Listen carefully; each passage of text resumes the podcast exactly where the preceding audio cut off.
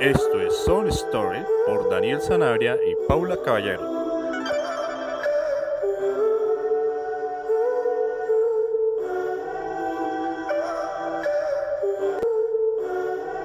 Hola Paula. Hola Dani. Y hola a todos los que nos escuchan en este nuevo capítulo de Some Stories. Bienvenidos a este nuevo capítulo y hoy hablaremos sobre el escritor español Manuel Alfonso. Y su gran cuento, Nena. Exacto. Y este cuento hace parte de un libro que se llama Estoy detrás de ti, que es una recopilación de varios cuentos para niños, pero son cuentos que están protagonizados por niños, pero son unos cuentos de terror, sino que no son tan no son tan aterradores, que no es como el típico cuento de terror que asusta y está como ahí detrás metiéndote miedo. No, es un cuento que va lento, pero siempre ahí recalcando que algo está pasando. ¿Tú qué opinas? Sí, tienes razón, no es el típico cuento que encontramos de terror, que siempre es como donde el personaje escucha ruidos o cosas extrañas. No, en este caso no vemos ese terror tan común al cual estamos acostumbrados. Sí, exacto, o sea, es como, es terror para niños, ¿no? Entonces, voy a hacer una pequeña introducción sobre este escritor. Entonces, como ya dijimos, este es un escritor español y él se ha destacado por una literatura infantil, juvenil, eh, tanto en España como a nivel internacional, con algunos libros como este de Estoy detrás de ti. Este es un afamado escritor que ha ganado varios premios, varios premios, como el Premio Atleta de 1989, el Jaén de 1995 o el de Ala Delta de 2005. Y entre su colección de títulos ha escrito podemos encontrar Las pelirrojas traen mala suerte o Rumbo Sur. Wow, creo que son muchos premios. Pero Dani, ¿qué piensas de este cuento específicamente? Bueno, de este cuento específicamente le podría decir que mm, es un cuento que no tiene un terror así que lo mantenga acelerado uno, pero mm, sí lo mantiene como asustado. No es un cuento como común de terror que como tú dijiste, ¿no? Que no no está ahí detrás acelerando el corazón y uno ahí sudando la gota de fría, pero sí uno está manteniendo el recuerdo de demonios. Aquí está pasando algo feo, aquí nos van a asustar, algo malo va a salir. Pero siempre como desde ese aspecto de del punto de vista de un niño, que es lo que le da como ese terror a los cuentos de Manuel Alfonso. Que la experiencia y todo es desde el punto y la voz de un niño. ¿Y tú qué piensas, Pablo? Tienes toda la razón. Y es que además, o sea, ¿quién no nos han regalado, digamos, en mi experiencia como tal, una muñeca o a ti un, carro o algo así. Y, son juguetes. Exacto, o sea, yo también los perdono a los que no hemos contextualizado. El cuento de Nena eh, trata sobre una muñeca, ¿no? Una muñeca y. ¿Es una niña o un niño? No recuerdo, Pablo, bien. Es una niña. Es una niña a la que le regalan una muñeca. Y esa es Nena, ¿no? Pero continúa, Pablo. Bueno, esta era una muñeca muy inusual, ya que su apariencia era antigua, como una muñeca, eh, por decirlo así, de cerámica, pero esta también tenía una caja de sonidos, los cuales eran muy particulares, ya que gracias a estos es que el cuento tiene sentido. Exacto, total, o sea, de, desde el momento en que la muñeca habla, la niña queda fascinada desde ella. Pero bueno, en resumen, este cuento habla sobre una niña que vivió su fiesta de cumpleaños tipo 5, 7 años, no recuerdo bien. Sí. Pero como a toda niña pequeña, le regalaron solo muñecas. Y en la tarde, después de la fiesta, la niña estaba revisando sus muñecas y encontró una muñeca muy peculiar que no le gustaba no le agradaba, pero era distinta y la hacía sentir como, ok, esta es mía y de aquí, me, de aquí la gente me va a conocer. Y esa es Nena, ¿no? Era particular, era distinta y por eso la llamó Nena. Sí. Pero Nena empieza a hablar, pero de una forma distinta, no como todas las muñecas que hablan como te amo, somos las mejores amigas, no, pero decía como ven para acá, le daba órdenes a la niña, le decía qué hacer, le decía qué pensaba y llegaba momentos en los que la muñeca se enfadaba con la niña. E incluso la muñeca, perdón que te interrumpa, pero esta parte siento que la tengo que señalar, y es que en algún momento la muñeca llegó a tratar mal a la niña. Esa, eso es lo peculiar. Y de ahí va varios puntos de vista los que tenemos que hablar sobre esta señorita. bueno, entonces, esta muñeca pues era peculiar y trataba mal a la niña, no la quería.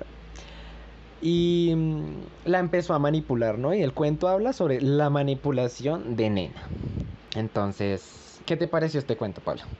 Bueno, este cuento para mí fue algo totalmente innovador porque nunca había leído un cuento así. Y es que eh, esto tal vez uno escucha muchas veces que los muñecos mueven la cabeza o dicen cosas para los cuales no están programados. Y pues esto es lo que nos está tratando el cuento. Y además que, o sea, la parte fundamental es también cómo narran em, el hecho de que la muñeca empieza a manipular a la niña. Sí. Y también cuentan que, o sea, es una típica niña que tiene muchos muñecos, em, peluches, y obviamente siempre tiene un elegido. Pero pues esta muñeca se vuelve muy posesiva y prácticamente no le permite jugar con otros, sino simplemente puede jugar con ella. Sí, o sea, recuerdo de, de esa parte que dices de su mejor amigo, de su mejor muñeco con el que ella siempre andaba, que además ella decía como yo quiero que mi, mi marido, mi futuro esposo sea tan guapo como mi muñequito. Y la muñeca la manipula hasta que la hace alejarse de él, ¿no? Es, es algo, no sé, muy, muy fuerte. Exacto, y además que la muñeca, o sea, hace que este pobre muñequito el cual la niña sueña con que su vida más adelante sea con una persona como sea, como es físicamente, por decirlo así. Eh, este muñeco, o sea, lo que la muñeca le hace hacer a la niña es algo muy sorprendente, porque pues como te digo, o sea, es una niña que es pequeña, que obviamente sus papás em, están pendientes de ella, obviamente es una niña que no conoce tanto, por decirlo así, del mundo. No conoce el mal. Exacto, como cosas malas, la violencia. Exacto. Y que la muñeca le haga hacer todo esto es algo sorprendente. Y el poder que tiene la muñeca sobre la niña, porque había momentos en los que hablaba, se sentía, ¿no? Como si la niña estuviese hablando como, o sea, es que ella me dice que haga esto, pero no lo quiero hacer, pero igual lo estoy haciendo, no entiendo cómo. Y es muy raro porque, no sé, o sea, la manipulo, pues, bueno, apartando del hecho de que es una niña, no tiene como ese, ¿cómo decirlo? Como ese poder en sí misma, como de sus acciones. Y el susto de la niña de porque estoy haciendo esto, pero igual lo hago por ella. O sea, no lo hago porque me esté asustando, sino lo estoy haciendo por ella, porque la quiero. O sea, ¿me explicas? Sí, claro. Y otro punto también que quiero resaltar es cómo reaccionó específicamente la mamá. Porque al principio el escritor nos da un concepto de la mamá y que al final del cuento se cambia totalmente. Y es un cuento que es relativamente corto, pero es muy sustancioso. Tú no sientes que terminas con vacíos ni que te faltó algo, no. Sí. Bueno, un vacío sí que tengo, que es a lo que, a la que yo iba a venir. Era de la muñeca que, o sea, está poseída. Es como Chucky que un asesino traspasó su alma al muñeco. O que tiene esta muñeca. Es un animal, es un... ¿Qué es? Porque para tener ese control sobre la niña tiene que ser algo. ¿Es un demonio? ¿Qué es? ¿Tú qué piensas? Bueno, eh, tengo que confesar que al principio yo la asocié como con Annabelle, por decirlo así.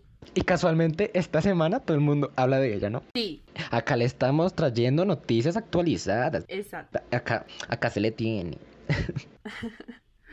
Tienes toda la razón. Pero ah, en mi opinión, a mi parecer, yo pienso que la muñeca es una especie de demonio. por la actitud que toma, por cómo la describen y sobre todo, o sea, lo que dice la niña de que ella no puede evitar no hacer lo que la muñeca le dice. Entonces, para mí es un demonio. Sí, yo también concuerdo contigo. Es como lo más, lo primero que uno puede pensar sobre eso, ¿sí? ¿Qué piensas de mm, el momento tan raro en el que al peluche, al amiguito de la niña, se le derrama una lágrima. O sea, ¿por qué? O sea, es imaginación de la niña de imaginar el sufrimiento que, no sé, como la traición del muñeco. ¿O qué es lo que sucede? ¿Tú qué piensas? Bueno, yo pienso que específicamente en esa parte, pienso que ya es un poco más como de imaginación de la niña. Porque este muñeco... Eh, era muy querido por ella. Entonces pienso que ya es más como de pronto el sufrimiento que ella está sintiendo y también el asombro que describen ahí por lo que ella está haciendo. Y, y además que no es simplemente lo que ella hace, sino lo que después le ordena la muñeca que haga. Eso es como lo más impactante. O sea, parte del terror es como el miedo de ella, como bueno, ya me hizo hacerle daño a alguien que yo quiero o algo que yo quiero era, quiere que yo me lastime. O sea, si no fuese por la mamá, o sea, Jesús, esta niña ya no, ya no estaría viva. ¿O sí? Bueno, eh, en ese sentido, estoy totalmente de acuerdo, porque la mamá es en cierta parte la heroína de la historia, como para no dar más spoilers, pero, pero también hay que recalcar un punto y es, ¿por qué la muñeca le pide a la niña que haga eso? O sea, ¿cuál fue la razón para que la muñeca se enojara con la, con la niña? Celos, celos, ¿no crees? Ella se sintió, pues en un principio la niña ya estaba cansada de ella, ¿no? Y la muñeca se sintió celosa, dijo como, discúlpame, yo soy aquí tu mejor amiga, ahora haz esto. Exacto, sí, la muñeca fue totalmente celosa y después, o sea, otra parte del cuento que es muy fuerte es lo que, o sea, lo, lo que hace la niña con la muñeca, o sea, como ellas, como en cierta parte la niña suelta su ira, es, es algo de verdad muy sorprendente. Sí, o sea, por, por primera vez toma el control y ya después lo pierde, ya. Fue un momentito de, de salvación, de luz, pero ya no hubo más. Claro, y además también eh, el final, o sea, ya pasando a esa parte, lo que, o sea... Que mucha... Oiga, esa vecina, típica vecina. ¿No, ¿No, te parece? Típica vecina. Exacto, sí, estoy totalmente de acuerdo contigo. Porque es que, o sea, lo que hace la mamá es muy lógico, porque se... Sí, obvio, salvar a su hija. Claro, se entiende que está preocupada por lo que pues vio. Pero, o sea, la actitud que toma la niña, este nuevo personaje que aparece en la historia, es muy extraña. Para mí es algo muy inusual porque, pues, créeme que si eso pasa, pues para mí sería muy, muy extraño. O sea, tal vez sí la tomaría, pero, pero es que la niña ya ideó fue un plan total. Ella no lo pensó dos veces. Pues, por eso, o sea, ella la, ella es la típica vecinita fastidiosa que nadie quiere. O sea, pues uno entiende que, pues, o sea, bueno, miremos el punto de que de pronto la niña vería o no a la muñeca aparecer o, o no, ¿sí? Pero si, si pensamos que, que la niña solo la encontró ahí como de casualidad, como, ah, bueno, bueno, usted venga para acá, la meto por debajo de la camisa. Pues, no sé. Pero me queda como la duda de si la muñeca ahora la va a volver a. le va a volver a hacer la misma historia hecha. Pero pues, eso es como lo, lo, lo chévere de esta historia, ¿no? Como, aparte de toda, de toda la historia, como el final, imaginarse como hmm, que le hagan lo mismo. no mentiras, no, no sean así. Total, obviamente. Yo pensé que, o sea, que la muñeca iba a tomar una actitud totalmente diferente a la que tomó. O sea, fue muy sorprendente para mí. Pero eso es, o sea, lo que tú dices es muy cierto. Eso es lo chévere de esta historia. Que no tiene un final totalmente cerrado, sino el escritor lo deja abierto para que tú saques tus propias conclusiones. Exacto, o sea, le dio un fin a al, al personaje principal, pero te deja como ahí, como, ajá, piense lo que quiera, es libre de hacer lo que usted, o sea, lo que su imaginación quiera pensar. Eso, es- eso fue muy interesante. Este, este cuento me gustó por eso también. Pero bueno, Obviamente está súper recomendadísimo para que se lo lean. Es un cuento muy corto. Estimo yo más o menos como de unas que 20 páginas y creo que es mucho. creo que menos, 15, pero sí. Sí, tienes razón. Pero léanlo y nos cuentan qué tal les pareció para ustedes, cuál va a ser el final de la de este siguiente personaje. O qué finales o qué nuevos, nuevas historias le darían a, a Nena, ¿no? Si es que la, si es que sigue llamándose Nena, ¿no? Porque de pronto se cambia el nombre.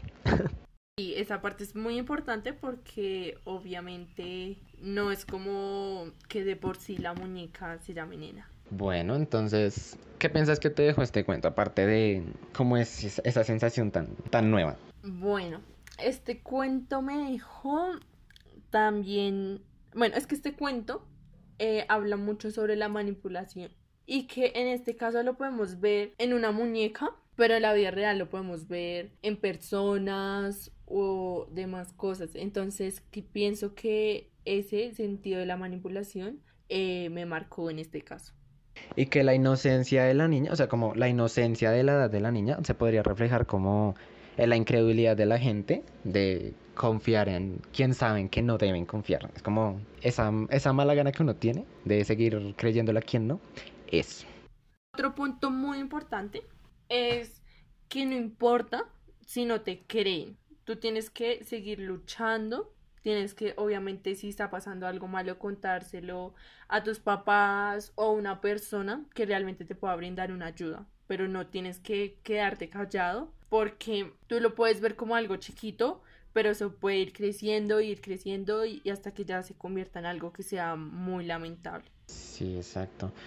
Otra cosa es de que en el momento en el que sientan o sintamos esa necesidad de abrir los ojos y alejar a las personas que nos están haciendo daño, no es responderles de la misma forma, devolviéndoles el daño, sino simplemente alejándolos totalmente, no, no lastimándolos de ninguna manera, sino alejando a esas personas. No aprendan ni de la niña ni de nena. Total, totalmente de acuerdo.